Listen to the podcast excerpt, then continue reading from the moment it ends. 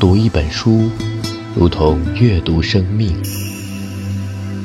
听一段话，如同触摸心灵。文字灵动，记录万千。陌生人小组广播，让你听得到的温暖。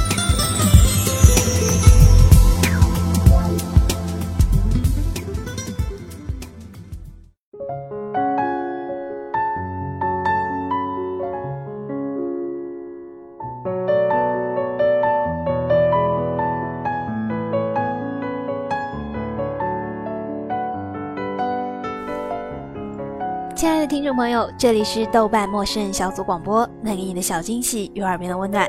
我是本期节目的主播宝儿。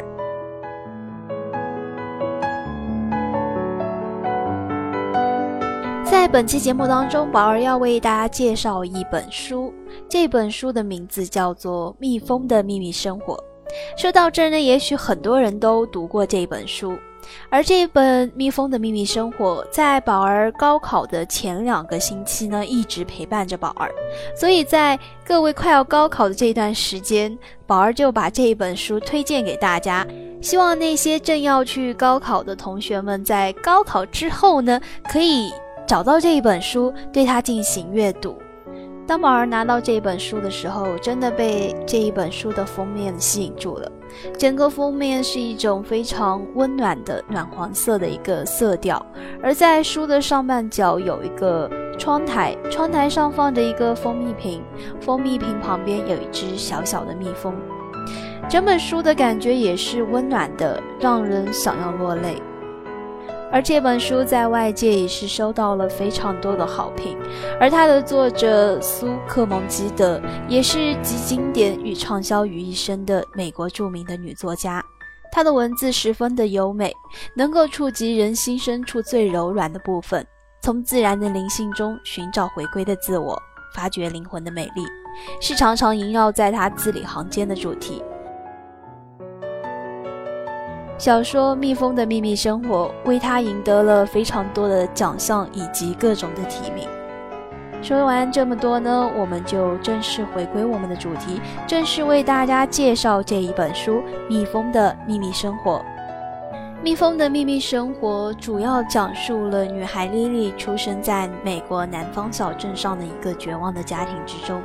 她的母亲因为年少无知，未婚先孕，生下莉莉后便陷入了抑郁当中。一度曾经抛弃女儿离家出逃。莉莉的父亲性情暴躁，被沉重郁闷的农场生活压迫得人性尽失，对女儿从无爱心。莉莉四岁的时候，在一个偶然的事故当中碰响了手枪，打死了母亲，从此沉入了地狱，在内外交困的悲苦中走过了童年。唯一爱他、给他安慰和帮助的是身世同样悲惨的黑人保姆罗萨琳。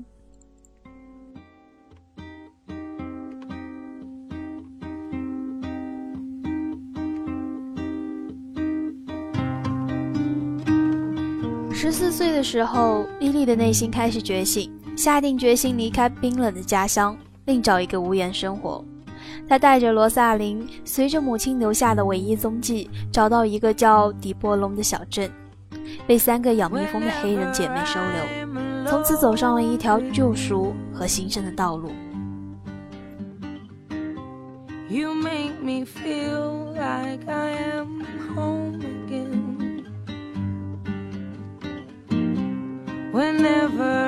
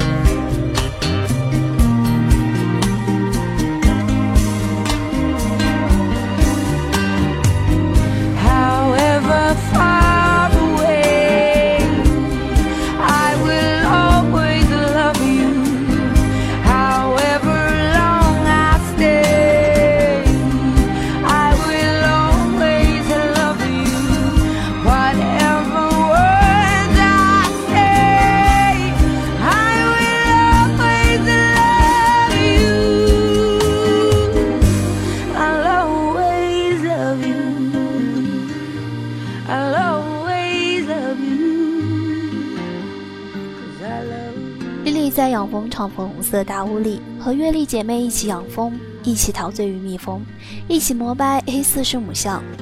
那里有无穷无尽的甜蜜，珍贵的六角形蜂巢，养蜂人略带神秘而勇敢的装束，嗡嗡的神秘语言，仿佛在泄露宇宙生生不息的秘密，听起来很美。关于美的叙述，正如关于爱的信仰一样，会在现实中变得走样，因而更难琢磨。实情是，十四岁的莉莉曾在孩提时代目睹了父母争执、枪支走火、母亲丧生的惨剧。之后十年间，父亲非常的冷漠，更别说关怀她的生日和生活了，就连对她亲手制作的父亲卡都不尊重。女儿只是桃园里另一个工人，还是免费的卖桃小贩，犯了错就要罚跪杀食。陪伴他的只有黑奴罗萨琳。以及母亲的一丁点遗物，他把它们藏在桃园里的泥土下。一副手套，一张黑色圣母像，背后写着一个地名。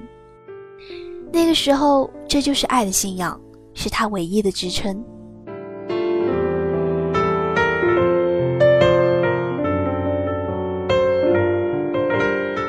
不是罗萨琳为了去镇上参加选民的投票，结果惹出乱子来。莉莉或许不知道自己已经准备好了离开出走，在父亲家的屋檐下得不到爱，那就去另一片屋檐好了。小莉莉的短暂的逃亡经历中，惊讶地发现自己的聪明，很善于撒谎，而只能靠撒谎才能逃出这个地方。就是这样，命运。确切的说，是黑色圣母像背后的线索，把他和罗萨琳带到了这片养蜂场。对于这个故事，可以有很多角度去解读。热爱动物和大自然的人会认同主人公对宇宙万物秩序的崇拜，对任何小生命表现出人类的谦恭就是博爱。对美国历史感兴趣的人也会很有兴趣深度了解南北战争之后黑人们为争取平等人权、选举权、教育权所付出的艰辛。在我看来，这个故事绝妙的结构才是真正令人叹服。蜜蜂世界里的甜蜜、残酷、辛劳以及信仰，都无与伦比地契合了与主人公寻爱的心路。蜂王的意象屡屡出现，他是王是母。但毫无养育子女的能力。蜂王是所有甜蜜的起源，所有秩序的中心，所有勤恳的主宰。蜂王就像那三位月历姐妹一样，坚韧而不畏孤独。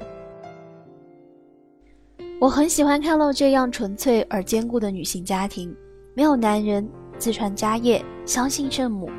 三个姐妹以出生月份为名，八月是沉稳的大姐。六月是孤僻的大提琴演奏者，五月则有着分不清世人悲哀和自我悲哀的情绪故障。八月的蜂巢，六月的固执，五月的哭墙，就像金字塔一样稳固支撑着这个小世界。独自的喜怒哀乐都能在彼此终端处消融。这样的女性团体迅速包容了逃亡中的莉莉和罗萨琳。八月允许莉莉隐藏自己的秘密。让蜜蜂教会他执着，让蜂蜜令他柔美。等他在这个新的家里获得勇气和幸福、安定和自信之后，再把秘密捅破。莉莉是永远缺少母爱的孩子，她寻找到的答案却不是她想要的。八月告诉她，母亲并不想要她，但因为怀孕而结婚，婚后只觉得压抑沮丧，故而离家出走。莉莉觉得人生是背弃的产物，不是爱的产物。这时候，能够解救她的只有黑色圣母像。黑人的信仰和传说，但终归让莉莉明白了，信仰什么并不重要，圣母是黑是白也不是重点。母亲究竟打算抛弃自己，还是企图抢回自己，也不重要。只要我们相信爱，信心中存着爱，爱才存在。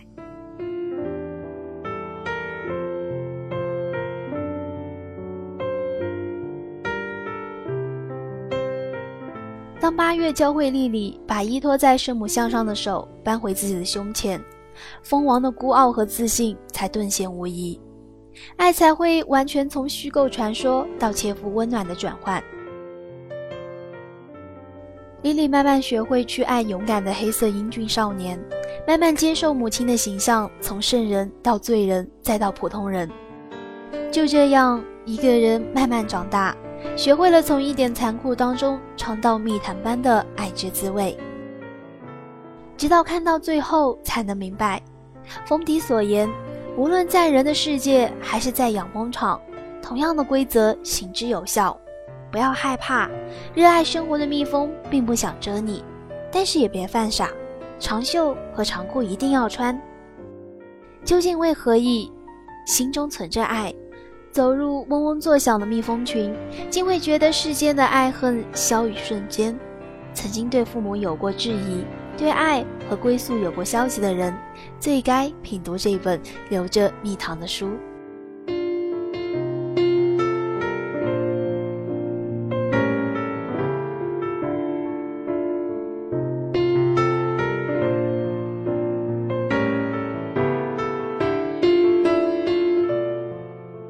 好了，说了这么多呢，这就是今天宝儿要为大家介绍的这一本书《蜜蜂的秘密生活》。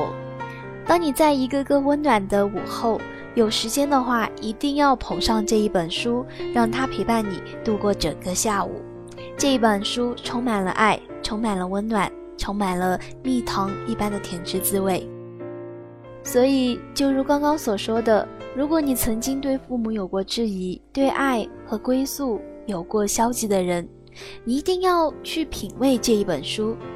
当然，如果你没有时间，或者说没有那么多的精力去品读这么厚的一本书的话，你当然也可以去看一下他的同名改编的一个电影《蜜蜂的秘密生活》。当你看完这一本书，或者看完这一部同名电影《蜜蜂的秘密生活》之后呢，希望你能和宝儿一样有非常多的一个感触，同时也希望这一本书的温暖紧紧地拥抱着你。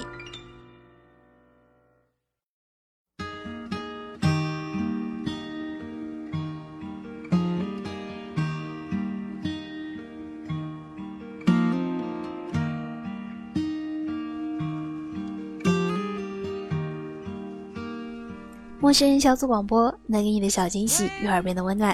我是本期节目主播宝儿，感谢您的收听，我们下期再见。